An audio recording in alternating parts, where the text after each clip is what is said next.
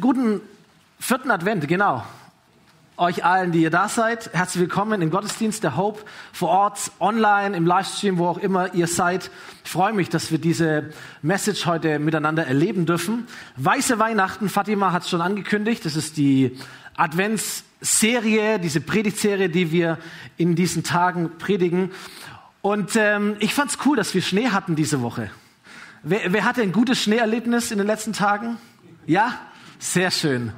Ähm, ich habe es gefeiert. Meine Kinder haben es gefeiert. Ähm, Schneemann gebaut, Schlitten fahren, im Schnee laufen, Schneeballschlacht, so was man halt so macht. Und ich hoffe, du hattest auch einen richtig guten Moment mit dem weißen Schnee. Wenn wir weiße Weihnachten denken, dann können wir sagen, okay, das hat irgendwie was mit Action und mit Spaß zu tun.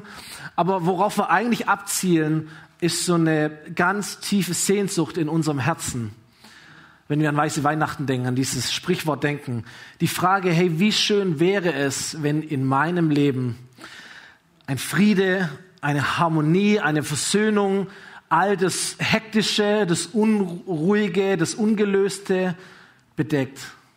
Wie schön wäre es, wenn die Reinheit, die sich so auf der Landschaft zeigt, in dem weißen Schnee, auch mein Herz, auch mein Leben bereinigt und beruhigt. Und da, wo vielleicht sogar auch eine klare Schuld ist in deinem Herzen und in meinem Herzen, dass es sich beruhigt und vergeben wird. Das meinen wir, wenn wir weiße Weihnachten äh, predigen. Und so haben wir die letzten Wochen über dieses alte christliche Thema Vergebung gesprochen, weil wir glauben, dass Vergebung genau das tut.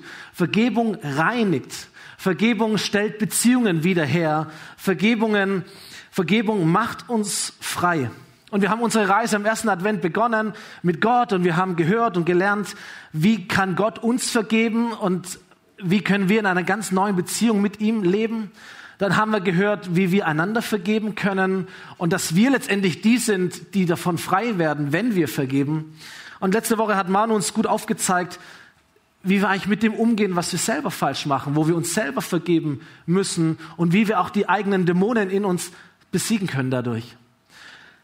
Und wir merken auch als Team, diese Serie ist echt tief und sie ist persönlich und Menschen sind persönlich berührt und ich möchte dir an der Stelle einfach Mut machen, möchte dich einladen, diese Botschaften auch nochmal nachzuhören, nochmal zu konsumieren. Überall, wo es diese Podcasts gibt oder auf YouTube, sie weiterzugeben an andere Menschen. Ich möchte dich ermutigen, dass du dir ein paar gute Menschen in deinem Umfeld suchst. Im Kontext der Hauptkirche sind es die Kleingruppen, ähm, Menschen, die mit dir unterwegs sind, auch in diesem Thema Vergebung. Und wenn wir heute diese Serie abschließen, dachte ich, es wäre cool, wir, wir hören mal eine persönliche Geschichte aus der Reihe der, der Hope Kirche. Und ich habe den Philipp äh, gebeten, Philipp Patella, äh, uns ein paar Minuten zu erzählen, was er mit Vergebung erlebt hat und wie er Vergebung erlebt hat. Philipp, ist dein Applaus. Mikro ran an Mund.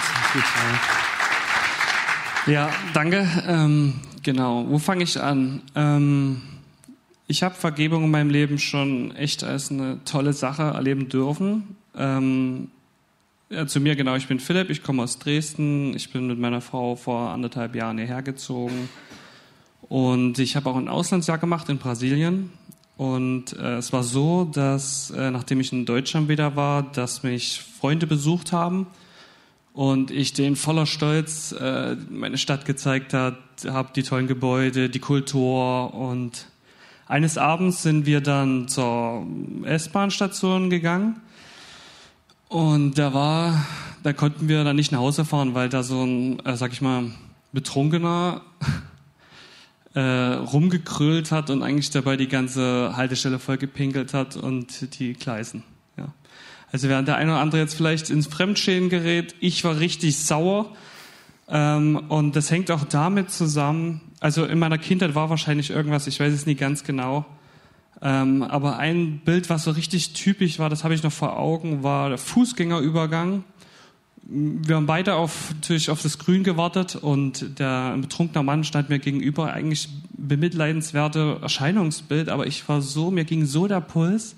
Ich sag, berühre mich einmal oder wenn wir jetzt uns äh, entgegenkommen, berühre mich einmal und ich raste richtig aus. Und ja, ich habe das ähm, meinen Freunden, also wieder zurück zur Situation, ähm, erzählt, ähm, dass ich da so sauer bin und dass ich immer so, ich betrunkene Leute sehe, dass so ein Herzschlag kriege und so wütend werde. Und glücklicherweise war einer da meiner Freunde, sage ich mal, einen geistlichen Leiter und der hatte den Gedanken einfach, Philipp, du musst die Entscheidung treffen, dem Menschen und betrunkenen Menschen prinzipiell zu vergeben. Und ähm, das ist erstmal eine Entscheidung und später wird Gott dir das richtige Gefühl reingeben. Und wir haben auch dann klar da gleich noch gebetet und ähm, es war ein Prozess und heute kann ich schon sagen, dass das weg ist, dass diese, diese Wut einfach, für mich unbegründete Wut einfach weg ist. Und eine andere Sache, die ich noch erzählen möchte, ist, ähm, dass ich sehr wohl war, weiß, woher es kam und an wem es lag. Ja, in der Familie gab es Streitigkeiten und ihr kennt das vielleicht. In der Familie sind meistens wirklich die passieren die ungnädigsten also Dinge. Und wir haben uns ständig gepiesackt und haben sich verstanden und gestritten. Und da war es auch, dass ein Familienfest war, eine Geburtstagsfeier, und ähm, es ging wieder los irgendwie. Wir haben uns, miss, wir haben uns missverstanden, Streitigkeiten. Vielleicht kennt ihr das. Es war wie so ein Automatismus. Man war wieder drinnen und dann war das so laut für alle Familienangehörigen irgendwie spürbar, dass quasi der Geburtstag eigentlich die Stimmung ziemlich im Eimer war. Ich bin aufgestanden, bin im Nebenraum gegangen und ich weiß, ich habe einfach das, das Kissen durch, durch den Raum geschmissen, weil ich so sauer war, auch über mich selber. Wusste aber ganz genau, was ich zu tun hatte. Ähm, ich hatte diesen Gedanken in meinem Kopf, Philipp, entschuldige dich, entschuldige dich bei ihm. Und das war ein ziemlich schwerer und herausfordernder Gedanke. Ähm, aber glücklicherweise habe ich es gemacht, auch vor allem mich bei ihm entschuldigt und ich kann das nur so sagen, ich bin dann auch gleich nach Hause, ich bin dann bei der Geburtstagsparty geblieben. Ich bin wirklich nach Hause gegangen und mir ist ein Riesenstein vom Herzen gefallen. Also ich hatte echt Tränen in den Augen und mit erhobenen Händen bin ich da nachts äh, nach Hause gegangen. Ich weiß nicht, wenn Leute mich da gesehen haben, ich war gefragt, was ist mit dem los? Aber das war mir egal. Mir ist wirklich eine Riesenmauer in meinem Leben ist, ist, ist gefallen. Und es war einfach Freiheit. Und ja, ich will euch einfach ermutigen, da, äh, die, wenn ihr euch irgendwie unfair behandelt fühlt oder jemand vergeben muss, diese, versucht diese Entscheidung zu treffen, ähnlich wie die Dame bei den vorhergehenden Sonntagen, die sich entscheiden musste, die Hand zu reichen und dass dann Gott gewirkt hat. Ja, ich denke, dass du da Gott einfach in einer ganz anderen oder ganz neuen äh, Art und Weise und Liebe kennenlernen kannst. Ja. Danke, Philipp. Hammer.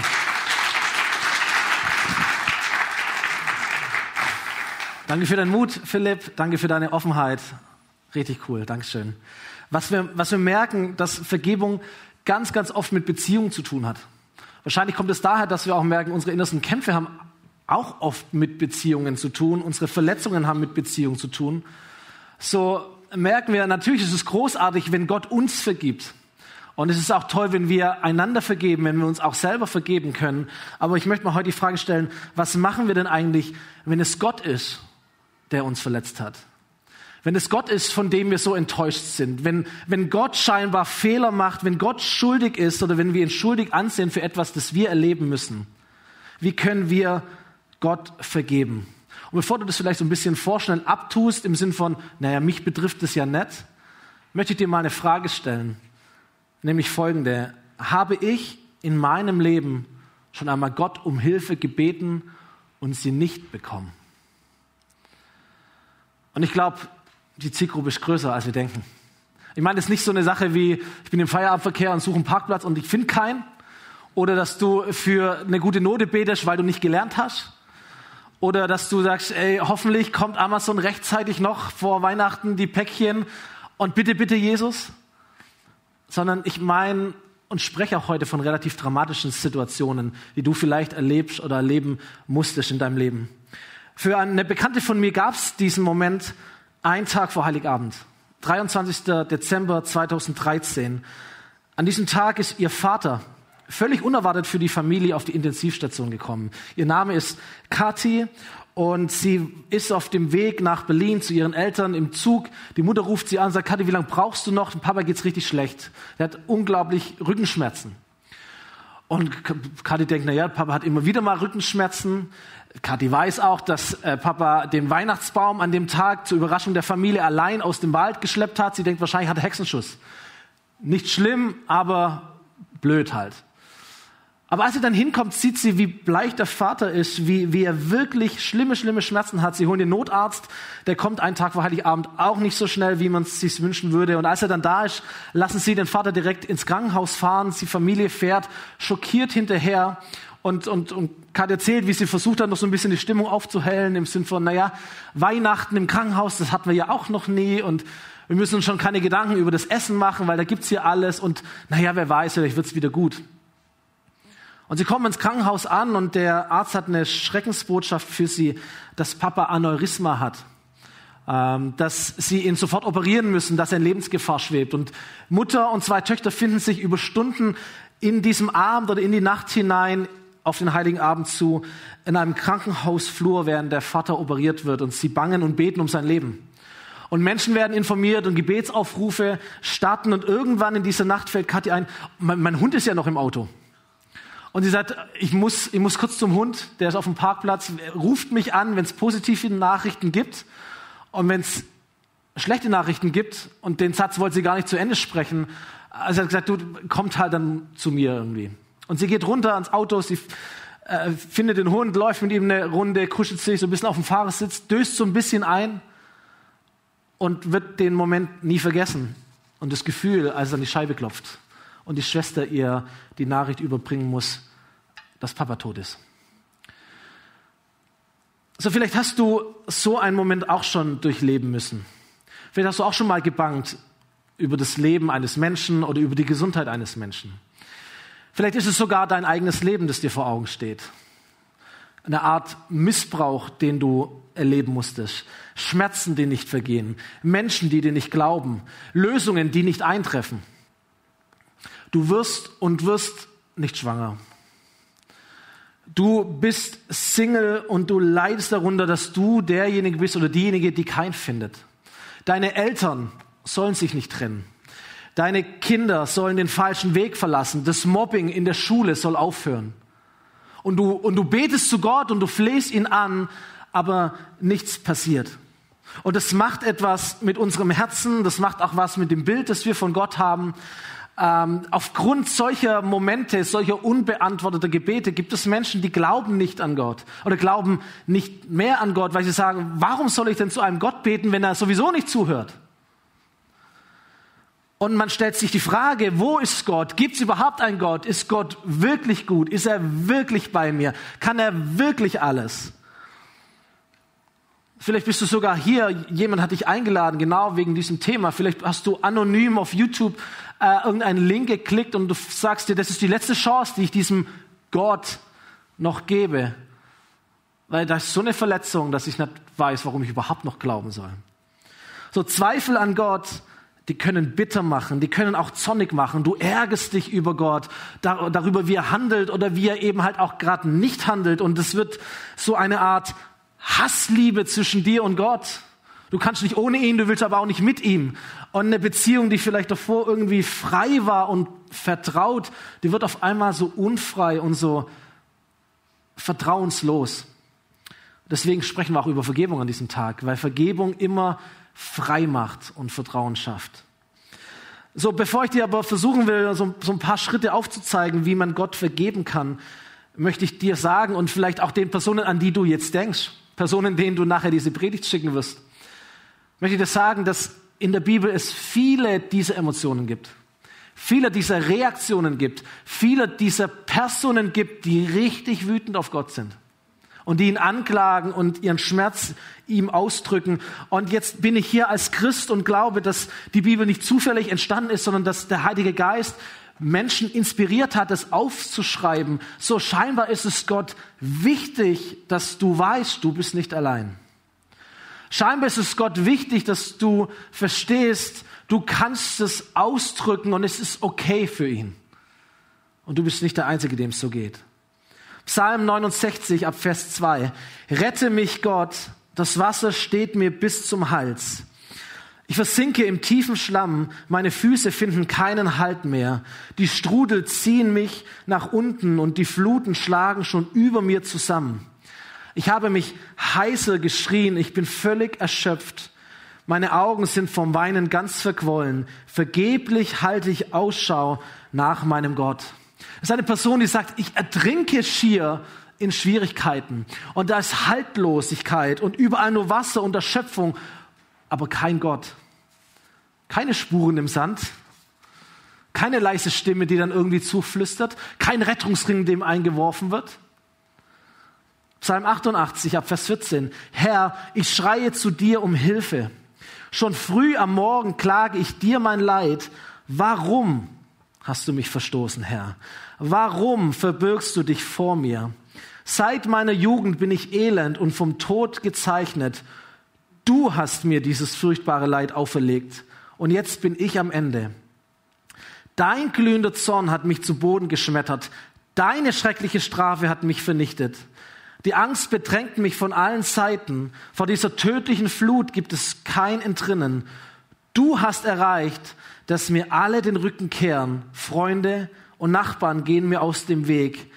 Mein einziger Vertrauter ist die Finsternis. Da ist das Leben beschrieben als ein einziger Kampf. Nochmal, das ist direkt aus der Bibel. Gottes Wort. Lauter negative Emotionen Gott gegenüber. Ganz viel Schmerz, ganz viel Trauer, ganz viel Wut. Nicht Gott ist der Freund, sondern die Dunkelheit, die Finsternis wird als der Vertraute beschrieben. Jeremia Kapitel 20. Verflucht sei der Tag, an dem ich geboren wurde. Der Tag, an dem meine Mutter mich zur Welt brachte, soll für immer vergessen werden. Warum nur bin ich geboren? Um ein Leben zu führen, das mir nichts als Leid und Elend bringt? Um jeden Tag nur Schimpf und Schande zu ernten? Und diejenigen unter euch, die sich in der Bibel ein bisschen auskennen, wir wissen, Jeremia ist eigentlich ein Top-Mann. Gott treu in einer Zeit, wo es sonst niemand war. Aber den einzigen Lohn, den er bekommt, ist, dass Menschen ihn anklagen, ihn verurteilen, ihn bedrohen, ihn aussetzen zum Tod. Und er sagt, Gott, warum? Warum? Hiob, Kapitel 19. Merkt ihr denn nicht, dass Gott mir Unrecht tut und mich in seinem Netz gefangen hat? Ich schreie Hilfe, aber niemand hört mir. Ich rufe aus Leibeskräften, aber keiner verschafft mir Recht. Gott hat mir den Weg versperrt und ich komme nicht mehr weiter. Meinen Pfad hat er in tiefe Dunkelheit gehüllt. Ich war angesehen und geachtet, aber er hat meine Krone weggerissen. Zerschmettert hat er mich. Bald muss ich gehen. Meine Hoffnung riss er aus wie einen Baum. Gottes Zorn ist gegen mich entbrannt. Er behandelt mich wie einen Feind. Das sind schon harte Worte, oder? Gott behandelt mich wie ein Feind. Wer das Buch Hiob kennt, der kennt auch diesen speziellen Kontext. Der Teufel kommt zu Gott und beide müssen anerkennen, Hiob ist ein gerechter Mann wie kein zweiter auf der Erde. Und der Teufel bekommt in dieser Geschichte von Gott die Erlaubnis, das Leben von äh, Hiob sag mal, anzurühren, seinen Glauben zu testen und in der Folge verliert Hiob alles, was er besitzt und seine Familie, seine Kinder, seine Gesundheit, ohne zu wissen, warum eigentlich. Warum Gott? Warum machst du das? Oder warum machst du nichts dagegen? So, all diese Menschen hier, die sind offensichtlich echt wütend. Die sind wütend auf Gott, sie sprechen ihn schuldig, sie wollen Antworten und Erklärungen. Das ist vielleicht so ähnlich wie du. Du sagst, Gott, warum ich? Warum muss ich meinen Job verlieren? Warum gerate immer ich in finanzielle Schwierigkeiten? Gott, wo warst du? Wo warst du, als ich gemobbt worden bin in der Schule? Gott, warum hast du nicht verhindert, dass meine Partnerin oder mein Partner mich betrügt und sich trennt von mir? Gott, warum muss diese Person so leiden? Was hat sie denn falsch gemacht? Und wir wissen, wenn wir enttäuscht sind von Menschen, dann können wir zu Gott gehen und Gott hilft uns. Und wenn wir mit uns selber ein Problem haben, dann kann uns Gott ermutigen. Aber wohin gehen wir eigentlich, wenn es Gott ist, mit dem wir ein Problem, und zwar ein richtiges Problem haben? Wohin gehen wir, wenn wir Gott anklagen müssen? Wie können wir ihm vergeben, wenn er sich an uns wie versündigt hat in unserer Wahrnehmung? Bei, bei Kathi war es so, dass nach dieser Phase der Trauer auch äh, die Phase der Anklage gekommen ist. Dadurch, dass sie in der, in der Kirche war, wie, wie hier, und sogar noch gearbeitet hat als Jugendpastorin, sind immer wieder Leute an sie herangetreten und haben um ihr Gebet gebeten, haben gesagt, hey, kannst du mit mir beten für ein Wunder? Und sie sagt, irgendwann konnte sie diese Spannung gar nicht mehr richtig aushalten, für andere Menschen zu beten, aber selber diese Story zu haben und nicht zu wissen, glaube ich das überhaupt eigentlich noch? Irgendwann musste sie natürlich wieder arbeiten. Sie wusste, dazu gehört zu predigen, Menschen zu ermutigen, an Gott zu glauben, an Kraft zu glauben, an Liebe zu glauben, sogar an Wunder zu glauben. Auf der anderen Seite sagt sie, letztendlich war wahrscheinlich das mein großes Glück, gezwungen zu sein, mich mit Gott wieder auseinanderzusetzen. Und einer der Gedanken, die ihr nicht mehr weggegangen sind, ist der erste, den ich dir heute auch mitgeben möchte. Vielleicht der erste wichtige Schritt, wenn es für dich darum geht oder für andere darum geht, Gott eine neue Chance zu geben. Ich habe es mal in einer Frage formuliert, nämlich, was ist, wenn Gott größer ist als das, was du verstehst? So, als Menschen wissen wir, dass wir beschränkte Wahrnehmungsfähigkeiten haben. Wir haben unsere Vergangenheit, okay, aber wenn wir ehrlich sind, irgendwann weißt du nicht mehr, wie genau war das jetzt. Vor fünf Jahren, vor zehn Jahren, vor 15 Jahren. Manchmal wissen wir nicht mehr, was letzte Woche noch irgendwie war. Das verschwimmt so in unserem Hinterkopf der Erinnerung. Dann haben wir natürlich eine, eine Gegenwart, die wir sehen, aber auch nur beschränkt das, was wir tatsächlich in uns erleben, was unmittelbar mit uns passiert. Ich möchte nochmal diese Bibeltexte weiterlesen und wir starten an diesem 69. Psalm, wo dieser Psalm, wo, wo der Schreiber sagt, das Wasser steht mir bis zum Hals, ich vergeblich schaue ich nach Gott, aber er ist irgendwie nicht da. Ein paar Verse weiter heißt es, ich bete aber zu dir, Herr. Jetzt ist die Zeit gekommen, in der du mir gnädig sein wirst. Erhöre mich, Gott, denn deine Güte ist groß und auf deine Hilfe ist immer Verlass. So vielleicht zweifelst du an Gott aufgrund dessen, was passiert ist oder was vielleicht gerade eben in deinem Leben passiert. Aber vielleicht ist es auch gut und dran für dich, mal an dem zu zweifeln, an dem du zweifelst. Und das ist keine Antwort, aber ich möchte dir ein paar Fragen stellen. Kann es sein, dass Gott mehr weiß als du? Das ist eine Frage. Kann es sein, dass Gott dieselbe Traurigkeit, denselben Schmerz, vielleicht sogar noch mehr als das verspürt über die Situation, über die du so traurig bist und die dir so wehtun. Könnte es sein, dass Gott trotz allem, was passiert und was nicht gut ist, trotzdem gut ist? Könnte das sein? Denn was wir in der Bibel hauptsächlich über Gott lernen, ist genau das, dass er allgegenwärtig ist, dass er gut ist, dass er Liebe ist, dass er mächtig ist, dass er Vergangenheit, Gegenwart und Zukunft kennt, dass er einen Plan mit dieser Welt hat und mit deinem Leben und dass er dazu dein Vertrauen braucht. So könnte es sein, dass Gott trotz allem, was passiert oder passiert ist, deine Hoffnung sein darf, dein Trost sein darf, dein Zufluchtsort sein darf. Und solche Fragen, sie bringen uns, sie bringen vielleicht dich zum ersten Mal, vielleicht aber überhaupt wieder mal dazu, auf irgendeine Art und Weise mit Gott zu kommunizieren. Und das ist der zweite Punkt, den ich dir mitgeben möchte, wenn es darum geht, Gott zu vergeben. Ich habe ihn mal genannt, Gott anzuklagen ist besser, als ihn anzuschweigen. Den zweiten Psalm, aus dem ich vorgelesen habe, wo es heißt, nicht Gott, sondern die Finsternis ist mein Vertrauter. Da stellt man dieses Prinzip extrem gut fest. Ich werde am Schluss noch sagen, wer diesen Psalm geschrieben hat, aber man merkt, wie oft dieser Schreiber mit Gott kommuniziert. Auf ehrliche Art und Weise. Vers 2 fängt schon an. Herr mein Gott, du allein kannst mir noch helfen. Tag und Nacht schreie ich zu dir. Meine Augen sind vom Weinen ganz verquollen. Jeden Tag rufe ich, Herr, zu dir und ich strecke meine Hände nach dir aus. Herr, ich schreie zu dir um Hilfe. Schon früh am Morgen klage ich dir mein Leid. Ich glaube, aus diesem Psalm können wir lernen, dass wir Gott alles sagen dürfen und zweitens können wir lernen, dass wir ihm auch wirklich alles sagen. Höre niemals auf zu beten, egal was passiert. Und vielleicht sei ermutigt, es einfach wieder anzufangen, seit langer Zeit wieder Gott zu suchen. Das ist sehr, sehr wichtig, was ich sage. Psalm 88 endet zwar damit, dass die Finsternis der Vertraute ist, aber der ganze Psalm zeigt uns, dass das nicht bedeutet, dass Gott nicht da ist. Wenn du sagst, hey, für mein Leben gilt, die Finsternis ist mir der Vertraute, es bedeutet nicht, dass Gott nicht da ist. Es bedeutet nicht, dass Gott eine Beziehung beendet. Es bedeutet nicht, dass Gott dich losgelassen hat.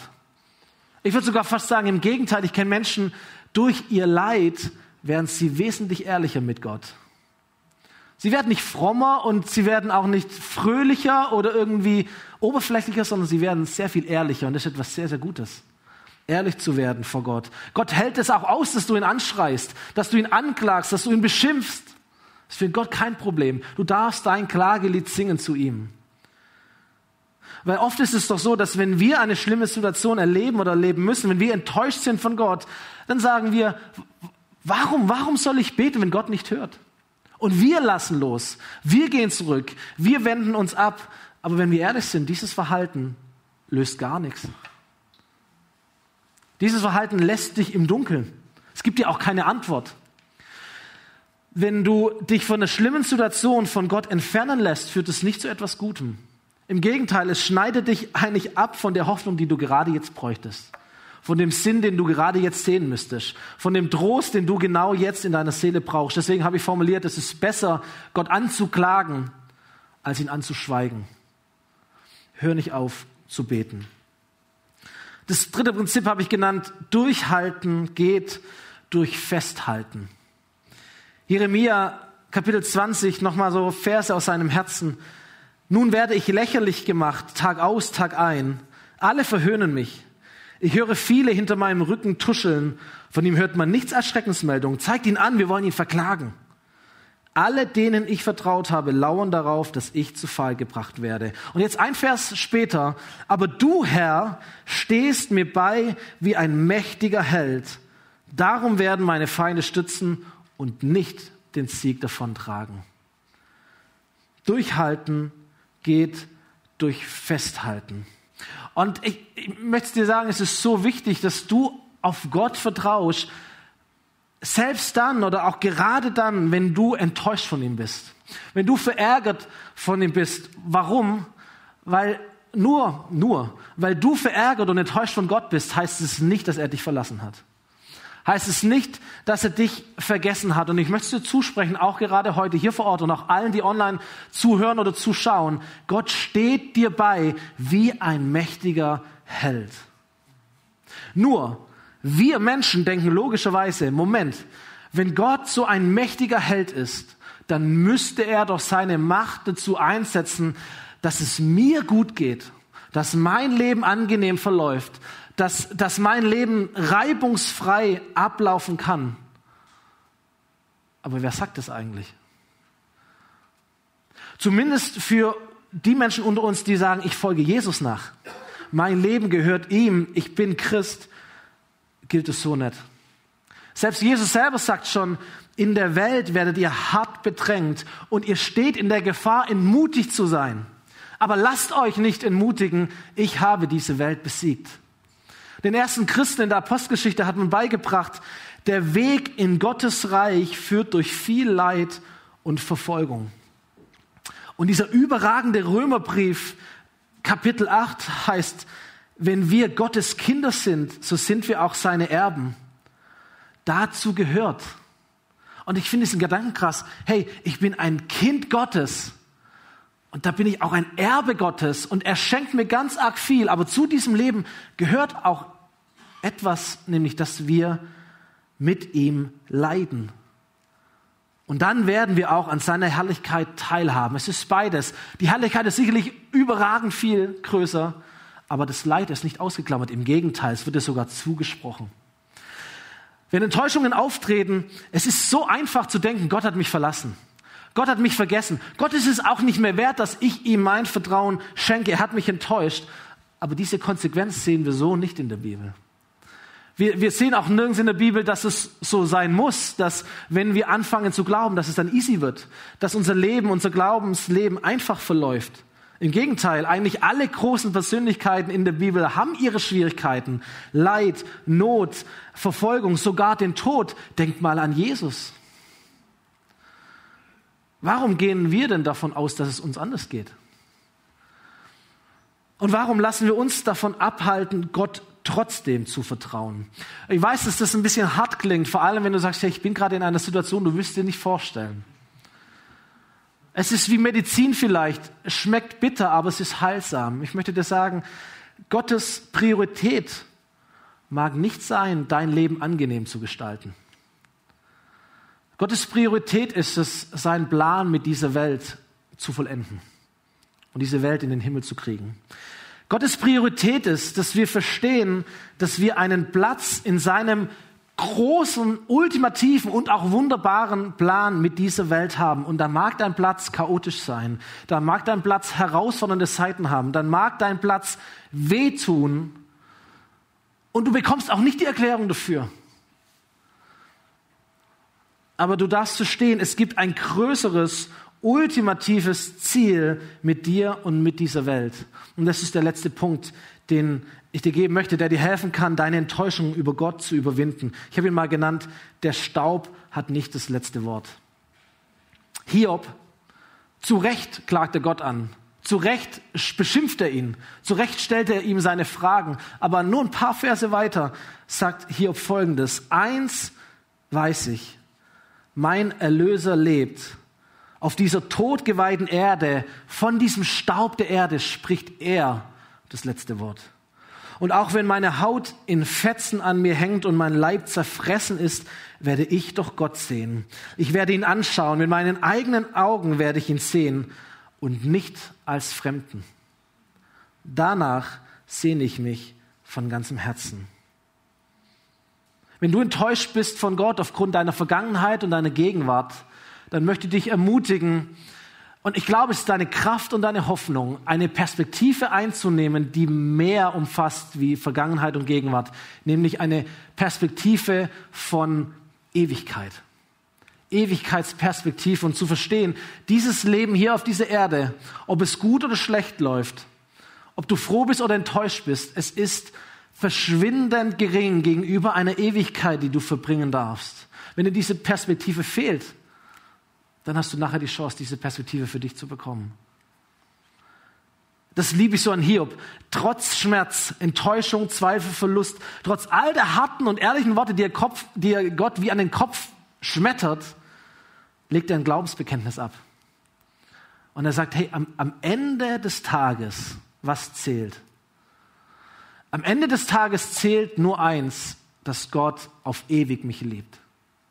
Am Ende des Tages zählt nur, dass ich das hier überstehen werde, durchhalten werde und dass ich eine Ewigkeit mit Gott verbringen werde. Das zählt am Ende des Tages.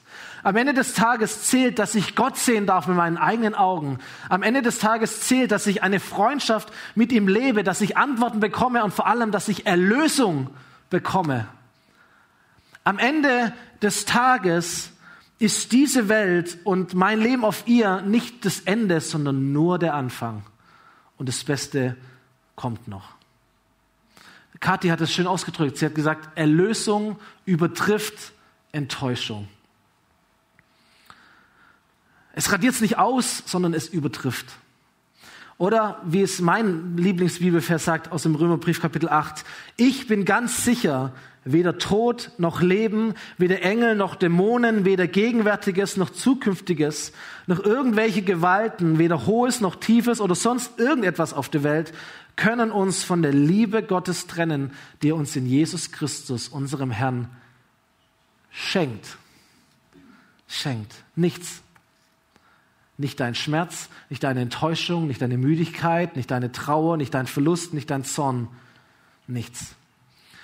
Was machen wir also, wenn wir Gott vergeben müssten? Wenn wir unsere Enttäuschung über ihn überwinden müssten? Ich hoffe, dass dir diese vier Gedanken helfen und ich platziere sie nochmal in der Summe. Diese Frage, was ist denn, wenn Gott größer ist als das, was du siehst und verstehst? Und was es mit dir macht, dir diese Frage zu stellen? Oder das Prinzip, Gott anzuklagen, ist besser, als ihn anzuschweigen.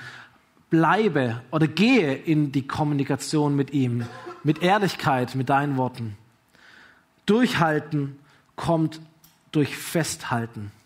Lass dir dein Vertrauen auf Gott nicht rauben. Wirf's nicht weg, es ist das Kostbarste, was du hast. Und verstehe, dass es um Ewigkeit geht und dass der Staub dieser Welt, der Staub deiner Welt nicht das letzte Wort hat. Da kommt noch was. Da kommt sogar etwas sehr, sehr Gutes. Da kommt Herrlichkeit, kommt auf die, die zu Jesus gehören. Lass nicht zu, dass dein Leid deine Realität oder sogar deine Identität wird.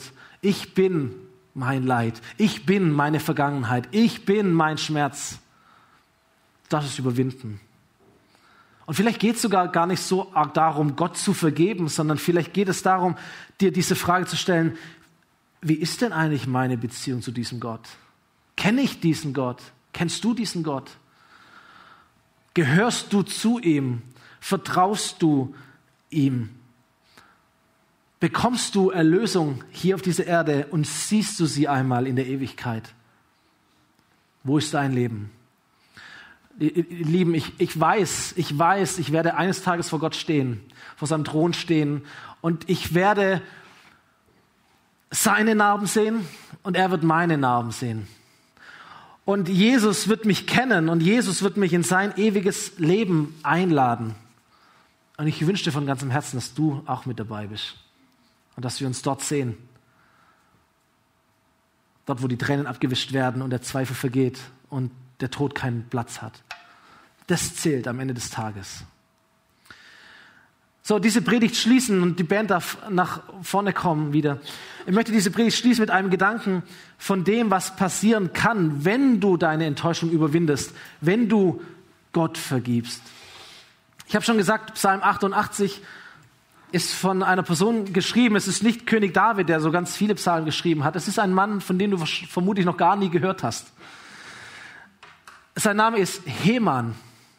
Heman war ein Lobpreisleiter im Dienste von König David. Das finde ich schon mal cool, dass ein Lobpreisleiter nicht immer nur happy clappy sein muss, sondern die Tiefen des Lebens und die Todestäler genauso kennt. Und wir lesen in der Bibel kaum was über ihn, außer dass er halt ein Lobpreisleiter bei König David war. Außer eine Stelle, wo sein Name kurz auftaucht. Und diese Stelle möchte ich dir vorlesen. 1. Könige, Kapitel 5. Es geht nicht um ihn, es geht um einen anderen Mann namens Salomo. Über den heißt Salomo übertraf mit seiner Weisheit sowohl die Gelehrten aus dem Osten als auch die Ägypter. Er war weiser als alle anderen Menschen, weiser sogar als Ethan, der Esrachiter, als Heman, Kalkol und Dada, die Söhne von Mahol. Man kannte seinen Namen bei allen Nachbarvölkern, so berühmt war er. Psalm 88 berichtet uns, dass Heman im Dunkeln war. Aber scheinbar ist er nicht dort geblieben. Er hat es nicht zu seiner Identität gemacht. Sein Name wird mit Weisheit verbunden, die nur übertroffen wird von einer Person, nämlich Salomo, den die Bibel beschreibt als den weisesten Mensch der kompletten damaligen Welt. Aber direkt darunter war Heman. Weißt du, was Weisheit ist? Weisheit wird definiert als durch Lebenserfahrung gewonnene Reife. Ich wusste gar nicht, welches Wort ich da markieren soll. Durch Lebenserfahrung gewonnene Reife. Und ich möchte dir sagen, Weisheit bekommst du nicht im Dunkeln. Weisheit bekommst du nicht, wenn du dich von deinem Leid definieren lässt. Weisheit bekommst du nicht, wenn du stecken bleibst in deiner in deiner Anklage Gott gegenüber. Weisheit bekommst du, wenn du loslassen kannst. Weisheit bekommst du durch die Erfahrung, deine Anklage Gott gegenüber zu überwinden und Gott zu vergeben. Und wie in den letzten Wochen auch, irgendwie geht es um Vergebung, aber eigentlich geht es um dich eigentlich geht es darum, wie wird dein Leben frei? Wie wird dein Leben leicht? Wie wird dein Leben mit Gott wieder versöhnt? Und heute geht es darum, wie wirst du weise in deinem Leben? Heman ist ein, ist ein alttestamentliches Beispiel dafür. Ein modernes Beispiel ist Kathi, die Bekannte, von der ich 90 Prozent dieser Predigt übernommen habe. Weißt du warum? Weil ich diese Erfahrung noch nicht gemacht habe. Und ich weiß gar nicht, ob es zum Glück so ist oder ob es leider so ist. Aber wir hören nur deswegen diese Predigt, weil diese Frau nicht stecken geblieben ist in ihrer Anklage. Weil diese Frau überwunden hat, weil sie losgelassen hat, weil sie im Prozess nach vorne gegangen ist, weil sie Gott vergeben konnte, weil sie einen inneren Frieden wiederbekommen hat, eine Ruhe, weiße Weihnachten. Und obwohl sie heute gar nicht hier ist, obwohl sie ganz woanders ist in Deutschland, wird sie zu einem Segen für uns heute und für all die, die diese Predigt irgendwie hören. Und ich sage dir, das kannst du auch sein. Ein Segen, ein weißer Segen für andere Menschen. Lasst uns gemeinsam aufstehen an diesem Punkt. Und wir werden ein Lied gemeinsam singen, genauso auch online. Wir sind noch nicht am Schluss, bleibt noch drin. Das Lied heißt Oceans und das hat diese Bedeutung, dass jemand aus seiner Vertrautheit heraustritt in das vermeintlich Ungewisse, aufs Wasser geht, weil Jesus dort ist und ihn ruft. Und ich möchte mit aller liebevollen Worten, die ich habe, aber mit, mit Dringlichkeit dich ermutigen. Tritt mal aus deinem Vertrauten heraus. Vor allem, wenn du sagst, mein Vertrautes ist das Dunkle. Da ist Jesus hier mitten unter uns. Er sieht dich, er kennt dich, er ruft dir zu. Und er sagt, komm, komm. Auch wenn der Weg zu mir so flüssig ist, so wackelig erscheint, so ungewiss ist. Das Boot ist dein Vertrautes. Da kommst du her. Aber ich rufe dich in etwas Neues hinein, in eine Veränderung hinein. Ich rufe dich dazu auf, deine Vergangenheit hinter dir zu lassen, dich nach vorne zu orientieren und mir zu vertrauen. Nochmal, wieder mal zu vertrauen. So singen dieses Lied gemeinsam. Ich komme nochmal hoch weil ich gerne für die Menschen beten möchte, die diese Entscheidung heute treffen. Aber nehmen uns erst kurz diesen Moment, um Gott zu begegnen.